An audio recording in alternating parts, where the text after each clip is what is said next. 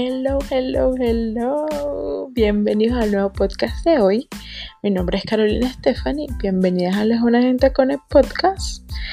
Apróchense los cinturones y tóquense la cartera. Porque vamos a estar hablando de un tema. Hmm, el dinero entre parejas. Uy. Una combinación que puede ser perfecta o puede terminar siendo tétrica. Luego del amor viene el dinero. Estos son temas que para decir verdad nos, nos encaja a todo tipo de personas. Si estás en una relación, si no lo estás, porque es importante saber este tema que para a nadie, a o nadie o a muy pocas personas se nos enseña sobre, sobre finanzas personales, cómo tener unas finanzas sanas. Y venimos trayendo, y en este trayecto he escuchado muchas historias, tipo, rompí con mi pareja porque gastaba muchísimo dinero en alcohol, con sus amigos, en ropa. O también he escuchado historias como, desde que mejoré mis finanzas con mi pareja, ni te imaginas, nos las llevamos súper mejor. Y otros que están inside, como, no sé qué hacer con mi marido, con mi mujer, me pelea la plata. Y la verdad que eso es un tema diario, pero poco se habla. Yo no soy financista, yo no tengo las, mejores finanzas, pero yo sí vivo lo que están viviendo ustedes. Y me puse a investigar, porque yo, yo creo que una forma de realmente hacer un cambio es detectar que hay una debilidad y buscar información acerca de eso. Así que me puse a buscar información para mí, pero dije, ¿por qué no compartirlo con la gente? Estamos en el proceso todos y poder mejorarlo sería excelente. Entonces me puse a hacer una investigación y me di cuenta que dónde nace todo esto. A ver, ¿dónde nace todo este tema? ¿Qué pasó? ¿Por qué realmente tenemos con esos patrones? ¿Por qué ahora en las últimas décadas se ha como que transformado este tema de las finanzas? ¿Por qué han aumentado las estadísticas en divorcios los últimos años a causa del dinero? ¿Será que seremos una sociedad muy superficial? ¿O será que ya nos dejó de importar el amor sino más el dinero?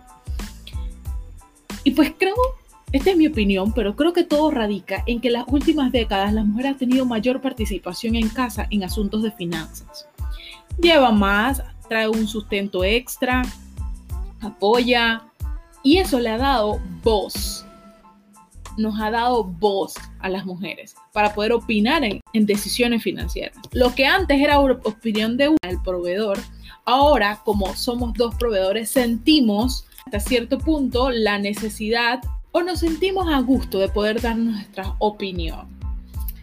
Y es por eso que esto ha aumentado, porque hay falta de comunicación y como no hay buena comunicación entre parejas, no se entiende uno al otro, no saben lo que quieren, van por diferentes caminos, pero caminando juntos, entonces terminan o discutiendo o rompiendo o aprendiendo. ¿Cuál es mi tarea? Que aprendamos todos juntos a poder tener unas finanzas sanas entre parejas. Mira, la base de todo esto es poder tener una buena comunicación y conocer realmente a tu pareja. ¿Por qué es importante que conozcamos a nuestra pareja? Porque a decir verdad, si tú estás en los inicios o ya estás casada, tienes años de casado, estás en, una relación, es importante que tú conozcas a tu pareja genuinamente. Ya cuando tú pues estás en esa, estás con tu pareja, quieres mejorar tus asuntos financieros, es importante que conozcas realmente cómo piensas sin filtro, no filtro. Entenderlo, entenderla y saber qué, qué es lo que está buscando. Y por eso te quiero dar seis preguntas que puedes hacer. Así tipo, siéntate aquí, vamos a hablar de dinero. o de repente no, de repente en el auto, echando cuento, le dices, oye, ¿Tú qué opinas de tal cosa? Estas son seis preguntas que te va a poder dar un vistazo de quién tienes como pareja en asuntos financieros y si va de acuerdo contigo. No tienes que comparar a esa persona contigo. Sus respuestas no tienen que ser igual a las tuyas. De hecho, yo creo que una muy buenísima sinergia es cuando una pareja complementa uno al otro y no necesariamente son iguales. Entonces no compares, no critiques, solo escucha y acepta, porque es su respuesta genuinas. Entonces, pregunta número uno que puedes hacer entre parejas. ¿Cómo se siente o cómo, digamos, tienes a tu pareja al frente y le dices, mi amor, dime algo, ¿tú te sientes o cómo te sientes tú hoy cuánto ganas? No importa aunque lo hayas escuchado antes, si le haces esta pregunta, espera su respuesta. ¿Cómo se siente hoy? ¿Se siente insatisfecho? ¿Se siente satisfecho? ¿Siente que va en proceso? ¿Siente que va en retroceso?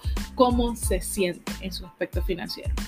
La segunda pregunta es, ¿cómo se imaginan los próximos años? ¿Cómo se imaginan los próximos años? ¿Por qué? Porque esto va a darte un vistazo de cómo esa persona, cuáles son sus ambiciones, ¿sí? ¿Para dónde está apuntando? La tercera pregunta es, ¿qué le genera felicidad en cuanto al dinero? Hay cosas que nos da el dinero que nos provocan felicidad, es decir, em, a mí me da felicidad poder gastar mi dinero bien en un viaje con mi familia. A mí me da felicidad comprarle bienes comprar bienes para que eso quede como patrimonio para mi familia. A mí me da felicidad irme con mis panas a tomarme algo. No sé lo que te diga tu pareja, pero escúchalo, respétalo y acéptalo.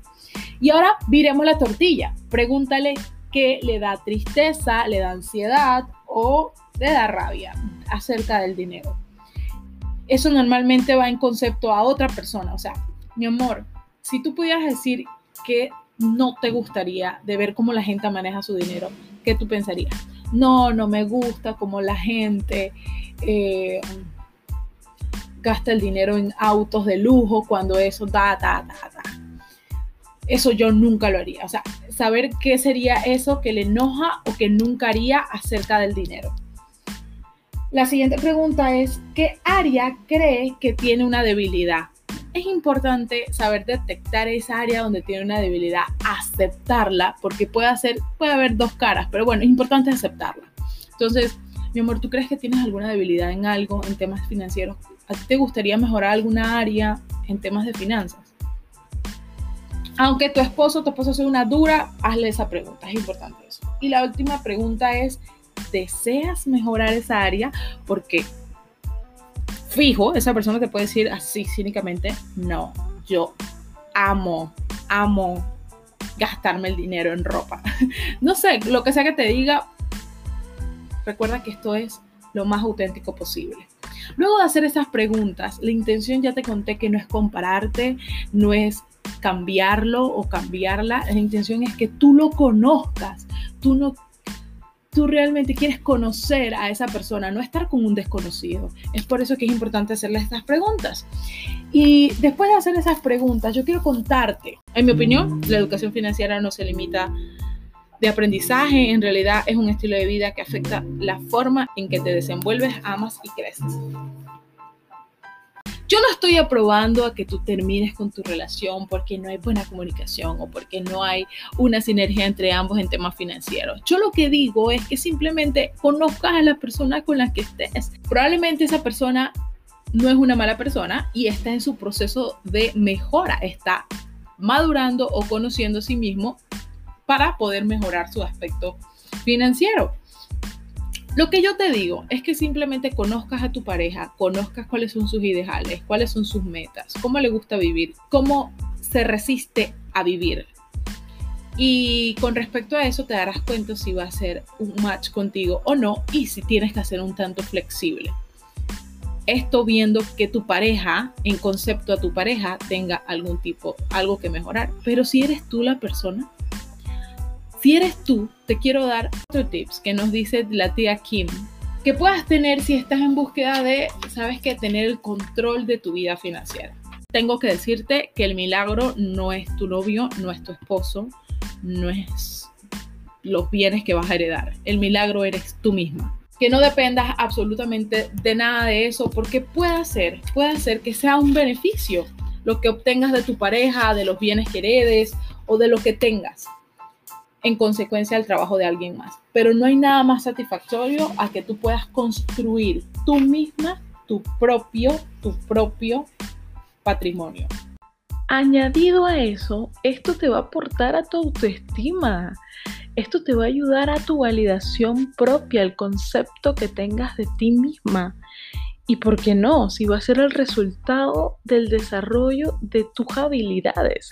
Si lo haces de acuerdo a cuáles son tus talentos y los monetizas, esto te va a hacer sentir mucho mejor en concepto a tu crecimiento personal y económico. Entonces, esto es todo por el episodio de hoy. Yo espero realmente que estas preguntas no solo se las hagas a tu pareja, sino que también te lo hagas a ti. A veces pasa el tiempo y realmente uno no se conoce a sí mismo. Conoce tus prioridades, conoce tus debilidades y conoce los de tu pareja. De esta manera te vas a dar cuenta si estás en el lugar correcto con la persona correcta o si tú también tienes aspectos por mejorar. Esto es todo por hoy. Coméntame si te vas a atrever a tener esta conversación con esa persona especial y si tú también te vas a responder honestamente. Nos vemos en el próximo episodio y chao, chao. Consígueme por las redes sociales, carol.steph por Instagram y Carolina por Facebook. Saludos.